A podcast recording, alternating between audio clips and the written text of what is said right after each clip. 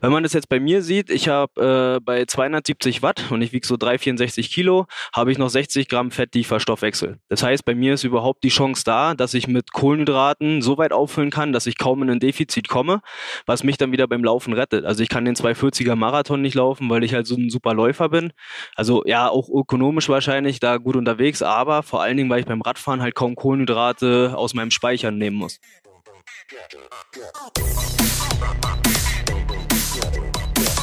Ja, herzlich willkommen bei Aloha Kalle. Heute ähm, eine Sonderedition. Wir haben das letzte Woche schon angekündigt. Ähm, Konrad ist ja unterwegs auf der Sprintdistanz, olympischen Distanz, wie auch die meisten Amateure. Und ähm, ja, ich war jetzt quasi in Livigno im Töntrainingslager, was jetzt zu Ende geht nach gut dreieinhalb Wochen. Definitiv ähm, ja Formboost, das zeigt sich in den nächsten Rennen. Aber hier vor Ort war auch ähm, Christoph Mattner, mit dem ich die ein oder andere Einheit machen konnte. Und ähm, den begrüßen wir heute bei uns im Podcast, aber da soll es jetzt nicht wieder darum gehen, äh, welche Rennen er gemacht hat, welche Erfolge und so weiter, sondern ähm, man kann auch sagen, dass er im Selbststudium, also so wie er mir berichtet hat, aber das wird er euch gleich selber berichten, sich so ein bisschen stark mit dem Thema Fettstoffwechsel, Ernährung und so weiter auseinandergesetzt hat und der man in der Hinsicht sagen kann, vielleicht der deutsche Jan van Berkel, ähm, was das Ganze angeht. Und er da halt wahrscheinlich auf der Langdistanz wirklich gute Reserven für sich entdeckt hat oder Potenziale. Und das wollen wir halt einfach erstmal ähm, mit euch teilen und dann für den einen oder anderen Age-Grupper den einen oder anderen Tipp rausholen, weil ja Zeit ist immer knapp. Und der ähm, eine will ja dann vielleicht auch mal einen Ironman machen und hat da Potenziale. Also Spitzname Matti, herzlich willkommen im Podcast. Ich freue mich, dass du da bist. Ja, sag kurz was zu dir und dann äh, können wir loslegen. Ja, äh, cool, dass wir nochmal eine Folge hier zusammen aufnehmen können. Ähm, ja, ich bin Matti, ähm, 32, wohne in Schwerin, mache seit äh, ungefähr fünf Jahren Triathlon, drei Jahre Leistungssport, würde ich sagen. Und äh, ja, ich glaube, das reicht so als in Intro. Genau, also was man vielleicht noch sagen kann, damit jetzt auch alle Hörer irgendwie so denken, hey, okay, jetzt reden die hier über ketogene Ernährung und äh, mal wieder Fettstoffwechsel. Also vielleicht nochmal als Beweis, du warst letztes Jahr 2021 in Rot Sechster und äh, bist dort hinten den Marathon in, in welcher Zeit gelaufen, was ja natürlich ein Indiz ist für einen guten Fettstoffwechsel, einfach so ein bisschen als Hint. Ähm, genau, also insgesamt war ich äh, bei, bei äh, 7 Stunden 47, wobei die Radstrecke äh, 170 Kilometer nur war und bin den Marathon in 2 Stunden 40 gelaufen. Genau, so. Und das ist halt einfach so ein bisschen der Punkt, wo wir sagen, okay, da muss ja was mit dem Fettstoffwechsel gut sein, weil kein Einbruch und so weiter. Äh, wie kam es dazu, dass du ähm, diesen Schritt gegangen bist, da ja wahrscheinlich jetzt für dich Alltag, aber äh, für ähm, Leute, die einen normalen Beruf haben oder die jetzt auch eine normale, sage ich mal, westeuropäische Ernährung haben, erstmal sind die ersten zwei, drei Monate ja ein riesen Einschnitt oder eine komplette Veränderung. Also wie kam es dazu, dass du gesagt hast, okay, ich muss da was machen, äh, das geht so nicht und das sind einfach Potenziale, die da so auf der Strecke liegen? Ähm, nee, so kam es eigentlich gar nicht dazu. Ähm, ich bin ja so mehr oder weniger reingerutscht. Ich habe vor dem Triathlon äh, ganz klassisch irgendwie Hobbyfußball, war dann irgendwie beim Kraftsport richtig interessiert. Da war so gerade diese äh, Fitness-Hipster-Zeit, wo so hier YouTube-Videos und, und alle äh, Sommerbody und so. Und da habe ich schon gemerkt, dass für mich es besser funktioniert, wenn ich nur Fleisch und Gemüse esse. Also ich hatte mehr Kraft irgendwie im Training und ähm, ja, war sah besser aus sozusagen. Und ähm, dann bin ich über einen Zufall an Daniel Pucke geraten, weil ich mich dann halt quasi mit Low Carb noch mehr beschäftigt hatte. Und äh, ja, dann ging es peu à peu weiter. Und dann bin ich eigentlich sofort mit Low Carb auch in Triathlon eingestiegen. Also ich hatte gar keine High Carb Phase im Triathlon. Okay, ähm, ja, definitiv interessant. Ähm, und ich kann einfach sagen, so ein bisschen, also nachdem ich ja bei mir die Leistungsdiagnostik im März gemacht hatte und wir da ja festgestellt haben, dass Thema Süßgetränke und äh, viele Kohlenhydrate Zufuhr, dass da viele Potenziale sind, ich da dann natürlich auch ja manchmal ähm, natürlich mich weiterbilde oder auch Erfahrungen austausche. Und das ist natürlich schon interessant, was du da für dich erfahren hast. Ähm, du bist ja jetzt aber auch jemand, der, der relativ viel trainiert, also viele Stunden im guten Umfang und so weiter. Und dann ist es natürlich ja irgendwie immer eine Aufgabe oder eine Hürde. Ähm, ja, wie denkst du, ist es halt managebar oder wie fühlst du dich quasi oder auch, auch wie integrierst du das in den Alltag? Also bist ja jetzt auch hier im Trainingslager in der Höhe, da ist der Grundbedarf höher. Und du führst ja auch Kohlenhydrate hinzu, aber sag ich mal, das, dieses Monitoring, ist das, dass es unterbewusst stattfindet oder ist es schon, dass du da auch äh, bewusst jeden Tag drauf achten musst oder ist das jetzt einfach schon nach drei Jahren, vier Jahren eine Gewohnheit? Ja, genau. Also irgendwann ähm, hast du wie beim Training halt ein Körpergefühl. Man weiß dann irgendwann, was so quasi lockeres Training ist oder hartes Training, ohne dass man genau die Watt- oder die Pulsbereiche sehen muss. Einfach anhand der Atmung oder am Gefühl, äh, am Laktat, äh, hat man ja, entwickelt man so ein Körpergefühl und das ist bei äh, Low Carb und so nachher irgendwie auch so. Ähm, zu Anfang bin ich eingestiegen richtig mit Tracken, also tatsächlich alles abgewogen, äh, beziehungsweise jede einzelne Kohlenhydratquelle ähm, habe ich damit in so eine App eingetragen und dann halt geguckt, dass ich auch ja quasi unter diese 50 Gramm pro Tag irgendwie äh, runterkomme. Äh, das hat sich jetzt ja komplett gewandelt. Halt durch meinen Umfang und durch das ganze Training müsste man vielleicht gleich vorweg mal sagen, Ketogen bedeutet nicht, dass man nur 50 Gramm Kohlenhydrate essen darf. Ketogen bedeutet nur, der Körper produziert Ketone. Und das ist bei mir mit einem 35, 40 Stunden Pensum die Woche an Training äh, bei 150 Gramm Kohlenhydrate am Tag auch der Fall. Deswegen da muss man so ein bisschen unterscheiden, dass es nicht genau immer nur um diese 50 Gramm geht, die vielleicht im Internet stehen. Ja, ja, definitiv interessant auch, das da aus Triathlon-Sicht mal ein bisschen anders zu betrachten. Ähm, und wenn du das jetzt so beobachtest, die Szene, also wir haben jetzt ja auch irgendwie alle Frodo seinen Start auf der ähm, bei der Challenge Rot beobachtet, auch sein quasi sein Insta-Post, vorher halt dann äh, sehr viel Käse und eine Brezel und so weiter.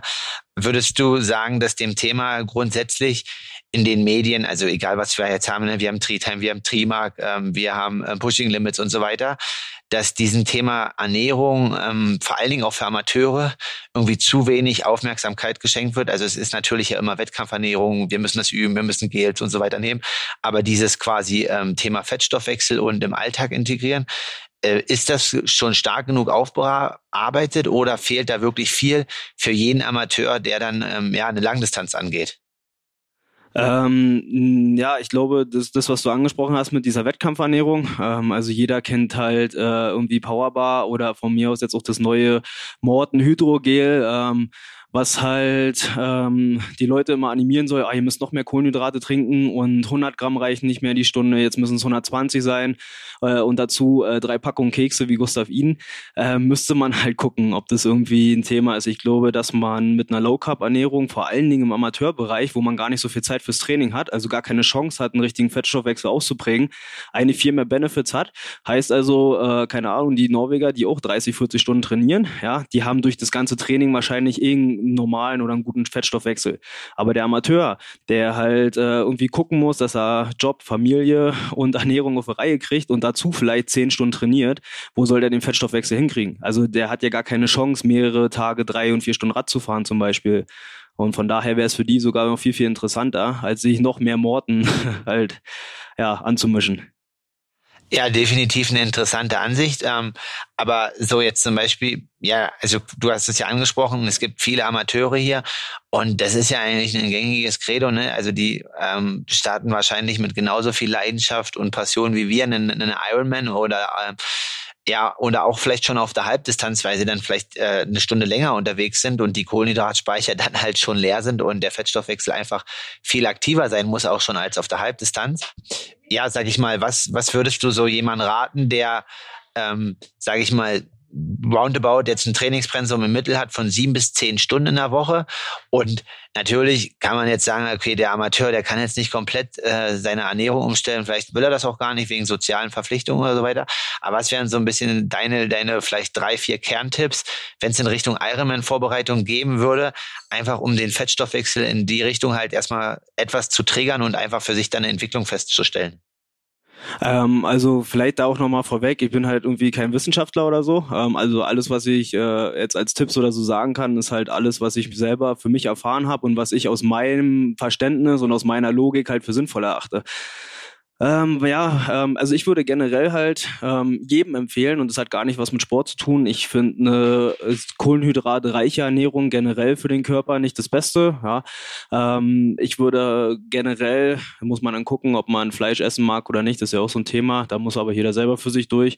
Äh, ansonsten Käse, Eier, äh, Joghurt äh, oder generell Milchprodukte, ähm, also alle Sachen, die eigentlich die letzten Jahre eher verteufelt wurden, die würde ich halt mit reinnehmen, gepaart mit sehr viel Gemüse und ein bisschen Obst. Schubst und ähm, würde das zu meinen Hauptnahrungsmitteln machen und würde so dieses Thema, äh, keine Ahnung, Nudeln, Pizza, viel Brot mit Nutella, äh, das würde ich eigentlich komplett aus meinem Leben streichen, einfach aus einem Gesundheitsaspekt. Und dann geht's automatisch auch mit der Fettverbrennung im Sport viel, viel besser. Ja, okay, aber sagen wir mal jetzt, äh, wir haben jetzt irgendwie jemanden, der sich die letzten vier, fünf Wochen auf eine Langdistanz vorbereitet. Ähm, oder ja, vielleicht muss man das schon früher anfangen, weil Stoffwechselprozesse dauern ja länger, dass sie sich äh, irgendwie im Körper einspielen. Ähm, ja, reicht's aus, wenn der, wenn der äh, Amateur vielleicht in der Woche ein oder zwei so eine Tage in die Richtung einschiebt? Oder aus deiner Erfahrung ist es dann gar nicht sinnvoll, wenn er dann irgendwie ja, das nur mal irgendwie zwei, dreimal in der Woche macht, muss das dann ein grundsätzliches Credo sein? Oder reicht das aus, wenn man das nur mal partiell einbaut? Nee, also das sollte schon grundsätzlich ähm, als als als Lebensstil äh, so mit eingegliedert werden, weil du hast das Problem, ähm, der Körper macht sich es ja immer so so leicht wie es geht und äh, Fettverbrennung, das ist ja auch für viele Athleten ein Problem. Wenn du jetzt drei vier Wochen anfängst, den Tipp hatte ich dir ja auch gegeben, jetzt vor der Saison jetzt nicht noch irgendwelche verrückten äh, Fettdiäten anzufangen, weil das halt ewig dauert, bis der Körper sich umstellt. So, aber du kommst dadurch, dass Kohlenhydrate halt die am leichtesten zu verwerten Energiequelle ist, sofort wieder in den anderen Modus. Heißt also, du machst, also keine Ahnung, ich bin jetzt vier, fünf Jahre Keto oder Low Carb unterwegs. Ich könnte jetzt innerhalb von drei Tagen hier am Buffet alles kaputt machen sozusagen, weil der Körper sofort sagt, oh cool, jetzt krieg ich Kohlenhydrat, ist ja viel, viel einfacher. Äh, dann nehme ich jetzt die wieder als Hauptenergiequelle. Zumindestens alles, was dann nachher Richtung Sport geht. Ja, ähm, welche, welche Sache dann natürlich auch interessant ist, ist, ähm, also wir haben jetzt so ein bisschen Einblick gemacht, was man da verändern kann oder wie. Und ähm, vielleicht ist ja auch für jeden so ein bisschen erstmal ein Anfang, ja, also vielleicht nicht mehr das Brötchen mit Nutella, sondern irgendwie einfach Früh, Frühstück mal gucken, einfach, dass es nicht ganz so viel Zucker ist. Aber was jetzt zum Beispiel ein Punkt ist, ist ähm, hochintensive Einheiten. Und da soll es ja auch dann um den Podcast gehen quasi. Also du brauchst ja eigentlich, wenn du hochintensive Einheiten trainierst, müssen die Speicher ja tendenziell schon ja, gut, gut gefüllt sein oder du musst was im Tank haben. Wie äh, geht ihr damit um, dass ihr die integriert oder dass ihr die quasi ähm, ja, ins Training anpasst? Weil wenn man natürlich ähm, quasi Fette als Energiequelle nimmt, sind die ja teilweise nicht so schnell verfügbar wie die Kohlenhydrate. Und wenn dann, ich sag mal, jetzt ein klassisches gerade publiziertes Set ist ja 10 mal 30 30, was man natürlich jetzt nicht mehr direkt für eine Ironman-Vorbereitung macht, aber vor allen Dingen im Winter. Also wie äh, integrierst du solche Einheiten im hochintensiven Training in dein Training mit der gepaart speziellen Ernährungsform? Äh, ja, also tatsächlich bin ich noch nie in meinem Leben 30-30 Intervalle gefahren oder irgendwelche Abwandlungen davon. Äh, wenn wir hochintensiv trainieren, also vielleicht um da nochmal die Leute abzuholen, ähm, jeder, der schon mal eine Leistungsdiagnostik gemacht hat, kriegt ja am Ende im Endeffekt ähm, ähm, seine Pulsbereiche, seine Wattbereiche von mir aus beim Radfahren. Und da wird dann geschaut, okay, wie viel Fett ist dabei und wie viel Kohlenhydrate werden verstoffwechselt. Und da wird dann gesagt, okay, wenn du jetzt beim Ironman 200 Watt fahren möchtest, brauchst du äh, 600 Kalorien aus Kohlenhydraten, das kannst du dann über wegen meiner ähm, 80 oder 100 Gramm die Stunde selber aufnehmen und hast noch ein bisschen Speicher dabei. Wenn man das jetzt bei mir sieht, ich habe äh, bei 270 Watt und ich wiege so 364 Kilo, habe ich noch 60 Gramm Fett, die ich verstoffwechsel. Das heißt, bei mir ist überhaupt die Chance da, dass ich mit Kohlenhydraten so weit auffüllen kann, dass ich kaum in ein Defizit komme, was mich dann wieder beim Laufen rettet. Also ich kann den 240er Marathon nicht laufen, weil ich halt so ein super Läufer bin. Also ja, auch ökonomisch wahrscheinlich da gut unterwegs, aber vor allen Dingen, weil ich beim Radfahren halt kaum Kohlenhydrate Kohlenhydrate aus meinem Speicher nehmen muss. Ähm, zum Training zurück. Wenn du äh, Low Carb High Intensity trainieren willst, dauert es auf jeden Fall erstmal, bis der Körper das überhaupt kann. Also die erste Zeit, und das ist wahrscheinlich auch der Grund, warum das noch so wenig bei den Profis ankommt, ähm, musst du durchhalten, weil die ersten drei, vier Monate geht da nicht viel. Ne? Also der obere Bereich ist quasi wie gedeckelt. Du kannst dann äh, bis zu 80 oder 85 Prozent von deinem Maximalpuls richtig gut arbeiten mit den Fetten und alles darüber ist kein Thema. So, und dann muss man halt gucken, ähm, man kann dann halt zum Beispiel vorher mit 20, 30 Gramm Kohlenhydraten vor einer Einheit äh, so ein bisschen vorladen, um das vorsichtig zu sagen. Und dann würde ich einfach, wenn man sich eingefahren hat, da dann anfangen, normal Kohlenhydrate dazu zuzunehmen. Bei Low Carb machst du es eher durch reines Maltodextrin und nicht durch irgendwelche Zuckermischungen oder Gels, weil Maltodextrin ein bisschen langkettiger ist und dadurch langsamer verstoffwechselt wird, was deinen Blutzucker nicht so ansteigen lässt. Ähm, und so würden wir das machen. Also quasi 20, 30 Gramm vor der Einheit, so als kleinen äh, Kohlenhydratpush und dann während der Einfahrphase nochmal 20, 30 Gramm rein. Und da müsste man gucken, je nachdem, wie lange die Einheit geht. Wobei ich da auch sagen muss, wenn man sich normal ernährt und eine Stunde oder eine Stunde 15 Intervalle fährt mit 30, 30, von mir aus zweimal 10 mal 30, 30, dann muss ich jetzt da auch nicht noch riesig vorladen und noch während der Einheit drei Red Bull trinken. Also sollte man schon aus den eigenen Speichern leisten können dann. Ja, auf alle Fälle musste sich immer noch mal mehr sein und es gibt auch zu viel an. Ähm, ja, und worum es in der Folge auch noch gehen soll, also ähm, Konrad ist ja bekanntlich, äh, sagt der äh, Kohlenhydrat-Junkie und äh, ja auch quasi so ein bisschen, was ja auch die, die Schule ist, ähm, was ich vielleicht jetzt auch ein bisschen beißt oder total konträr ist. Ähm, also diese sieben, acht Stunden und dann ob das jetzt äh, richtig ist oder falsch, aber es gibt ja dann dieses schöne Measurement jetzt äh, Training Stress Score. Und wenn natürlich viel Intensität trainierst, dann hast du da halt auch eine hohe Zahl, also heißt es viel Stress für den Körper. Und äh, wenn du jetzt quasi eher im unteren Bereich trainierst, dann ähm, ist der Training Stress Score halt nicht so hoch. Und das ist ja dann so quasi ja bei den meisten Amateuren vielleicht in der kürzesten Zeit die, den meisten Effekt erzielen. So. Und ähm, da ist natürlich ja bei ihm quasi Familie, Alter, Kids und so weiter. Und dann natürlich auch immer Stress auf Arbeit. Ähm, ja, ist dann wahrscheinlich in der Mittagspause mal das eine oder andere Süßgetränk oder auch mal das Stück Kuchen drinne. Und dann geht's halt abends aufs Rad und wahrscheinlich äh, ist es dann halt immer mit irgendwie gefüllten oder vollen Speichern. Und ähm, deswegen ist wahrscheinlich auch der Grund, dass äh, jetzt hier mein Co-Host sich primär auf die olympische und Sprintdistanz fokussiert und gar nicht so Bock hat auf die Langdistanz. Ähm, würdest du sagen, okay, auch auf der Sprint- und olympischen Distanz ähm, ja, einfach da ein bisschen macht es Sinn, schon dran zu arbeiten aus deiner Perspektive oder nicht? Und was wären deine Empfehlungen für Leute, einfach die so einen stressigen Alltag haben und dann halt irgendwie immer wieder in diese, sag ich mal, westeuropäischen äh, Routinen oder auch in Amerika wird's, ist es ja noch schlimmer, äh, quasi fallen und einfach dann zu den einfachen Lebensmitteln, sage ich mal, greifen? Ja, es ist nicht so einfach. Ähm, das ist jetzt bei mir halt durch die Gewohnheit so alles okay, aber mir schmeckt natürlich ein Stück Kuchen auch besser als viele andere Sachen oder Kekse oder Chips, Gummibärchen.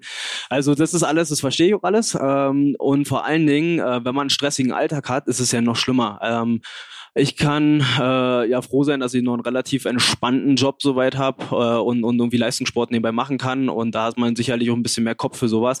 Aber so wie ich es bei dir von Konrad kenne, äh, der mit seinen Veranstaltungen dann riesen, riesen Stress hat und Familie noch und so, äh, dann ist es äh, am Ende auch gar nicht so wichtig, vielleicht alles richtig zu machen. Was ich halt, ähm, das hatten wir mit bei dir ja auch, zum Beispiel Süßgetränke weglassen, ist auf jeden Fall ein Riesenthema. Wenn man da mal einen Hyper drauf hat, ja, dann gibt's schon Zero-Getränke. Äh, kann man sich drüber streiten, wie gesundheitsfördernd die sind. Wahrscheinlich auch nicht, aber zumindest lässt man den Blutzucker in Ruhe. Ähm, die gleichen Farbstoffe bleiben ja trotzdem bestehen. Also von daher, sowas würde ich auf jeden Fall machen und dann halt äh, versuchen natürlich, soweit es geht, äh, alle Süßigkeiten und Fastfood wegzulassen. Ja, ähm, zum Training selber ähm, ich, wir sind ja eigentlich auch drauf gekommen, äh, weil, weil äh, Konrad meinte, bei der Sprintdistanz, bei den Finals hat es hinten raus nicht gereicht. Deswegen muss er noch mehr VO2 Max trainieren. Und darüber sind wir ja so ein bisschen auf das Thema überhaupt gekommen. Und da würde ich halt sagen, wenn du eh ein super stressiges Leben hast und trainierst dann sieben bis zehn Stunden die Woche. Und die sieben bis zehn Stunden sind auch quasi jedes Mal wie ein Wettkampf, weil du am Maximalen von deiner körperlichen Verfassung arbeitest da würde ich halt sagen, würde ich es ein bisschen entspannter angehen, würde einen langfristigen Aufbauplan, äh, auch da mit sieben bis zehn Stunden eher Richtung Grundlage und vielleicht so Race Pace trainieren und dieses jedes Mal quasi über den Punkt dreimal rübergehen die Woche, würde ich persönlich als nicht so sinnvoll empfinden. Ja, definitiv. Also wahrscheinlich gibt's da den einen oder anderen Altersklassenathleten, der halt Bock hat, sich da immer irgendwie ordentlich einen einzuschenken. Ähm, also ich würde die Intensitäten, wenn jede Einheit mit Intensität wäre auch äh, ganz schön äh, ja krass finden. Und mittlerweile muss man ja auch schauen, ähm, ja, dass das ganze VO2 Max und so weiter. Also gibt natürlich viele Trainersichten, ähm, die das sehr stark in den Fokus stellen, aber es gibt ja auch viele, viele erfolgreiche Athleten, die genau quasi ja im Bereich der Norweger auch, wenn man schaut, dieses äh, unterschwellige Training, im, was du gerade sagst, Race Pace Bereich in, in den Vordergrund stellen und dadurch dann halt auch ihre Erfolge erzielen. Ja, und ähm, vielleicht jetzt nochmal so ein bisschen als Abschluss, was war natürlich auch ähm, eine Sache ist, die kritisch zu betrachten ist. Ähm, also es gab letztes Jahr ja den, den, den Blog ähm, Carboloading ähm, zum Ironman Südafrika und da ist ja so ein bisschen ja, ähm, das Credo irgendwie am besten drei Tage vorher jeden Tag äh, zwei Packungen Gummibärchen und noch äh, vier Liter Eistee. Ähm, ja, hol uns vielleicht einfach mal ab was aus deiner Perspektive äh, physiologisch ähm, und metabolisch eigentlich im Körper passiert und warum du das sowohl für dich als auch für den ein oder anderen Amateur von einem Ironman äh, kritisch hinterfragen würdest. Also ich kann einfach nur erzählen, also ich war mit einem Franzosen auf dem Zimmer, der hat eigentlich nur äh, Reis und Lachs gegessen, äh, um so ein bisschen seine Speicher zu füllen. Aber ja, vielleicht mal ein bisschen mehr mit Hintergrundwissen und nicht einfach sagen, ja, das ist gut oder das ist schlecht, sondern einfach vielleicht ja, abholen, warum das jetzt äh, nicht gerade unbedingt die beste Strategie ist, vier Tage vorher äh, einen Ironman vorzubereiten. Ähm, ja, also da geht's ja wieder darum, ähm, dass man den Körper ja auch nicht noch mehr stressen will als, als so schon. Also wir wollen ja quasi erstmal versuchen, in der Taper-Phase äh, möglichst regeneriert dann Richtung Start zu gehen. Und ähm, was ja auch immer ein Thema ist, ist zum Beispiel Gewicht. Und jetzt muss man sich fragen, wenn ich natürlich vorher 500 oder 600 Gramm Kohlenhydrate lade, äh, ja jedes Gramm Kohlenhydrat noch irgendwie ein bisschen Wasser dazu einlagert, dann äh, wiegt man wahrscheinlich nach äh, einem Tag Pasta-Party nächsten Tag zwei, drei Kilo mehr, wenn man Pech hat. Und ähm, also aus der Sicht macht schon keinen Sinn. Und andererseits, in der Taper-Phase trainieren wir viel weniger. Das heißt, es ist viel weniger auch an Essen nötig, um die Speicher überhaupt voll zu machen, weil wir wollen ja in der Wettkampfwoche uns eigentlich gar nicht mehr belasten und die Speicher leer machen. Das heißt, wenn man eigentlich ganz normal weiter ist, so wie man es immer macht, dann braucht man nicht noch, weiß ich, wie viel groß drüber äh, hinaus essen äh, und ist eigentlich trotzdem voll und belastet den Körper halt nicht. Was ich so als Tipp für mich äh, festgestellt habe, ist, ich würde sowas wie Gemüse weglassen, äh, ich würde Nüsse weglassen, ich würde Haferflocken weglassen, also alles, was sehr viel Ballaststoffe hat und den Magen so ein bisschen umdrehen kann. Ich würde Milchprodukte dann tatsächlich komplett rausnehmen, weil auch die äh, dazu neigen können, dass man so ein bisschen sauren Magen kriegt. Ähm, ja, sowas würde ich machen und dann als äh, vernünftige Lebensmittel, Reis und Lachs zum Beispiel ist ein Teil, was ich auf jeden Fall dabei habe. Ich vertrage Eier sehr gut. Ähm, wer mag, auch Kartoffeln oder Nudeln ist alles okay, aber ich würde jetzt kein Kilo davon essen, weil es halt äh, Speicher voll ist, Speicher voll. Also alles, was ich drüber esse, äh, kann ich im Zweifel nicht einlagern. Klar redet man immer so ein bisschen von Superkompensation der Carbspeicher und so weiter, aber die sind jetzt nicht so groß, dass du auf immer 500 Gramm mehr Kohlenhydrate im Körper hast äh, zur Verfügung. Also von daher würde ich es ganz entspannt angehen. Ich würde einfach so weiter essen, so ein paar kritische Lebensmittel einfach rauspacken und dann ist die Sache eigentlich in Ordnung und dann kriegt man auch keine Magenprobleme. Ähm, du sagst, Speicher sind voll. Also wir hatten ja auch bei der einen oder anderen Radausfahrt, die wir hier ähm, hatten zusammen immer mal darüber gesprochen, hat man ja auch Zeit, wenn man irgendwie vier Stunden durch die Berge fährt. Ähm, man sagt ja, wenn ich das richtig sehe, dass man so 800 bis 1000 Gramm einlagern kann overall. Ähm, aus deinen Erfahrungen, also du hast mir ja gesagt, dass es bei ketogenen Leuten ähm, nicht ganz so viel ist, da der Körper halt auf die anderen Energiegewinnungsprozesse ähm, schon stark ausgeprägt ist, beziehungsweise fokussiert. Also du sagst quasi, dass ich diese, diese Speicherfüllung schaffe, auch oder dieses Thema Superkompensation, wenn ich vielleicht mal ein, zwei Tage ein bisschen mehr Reis esse oder Kartoffeln, aber dieses ganze Süßigkeiten-Gedöns vorher ist eigentlich teilweise kontraproduktiv. Ja, na vor allen Dingen verstehe ich dann immer zum Teil den Ansatz auch nicht. Ähm, also es gibt ja sehr, sehr viele Amateure, die auch professionell schon trainieren und ihren ganzen Tag auch danach ausrichten.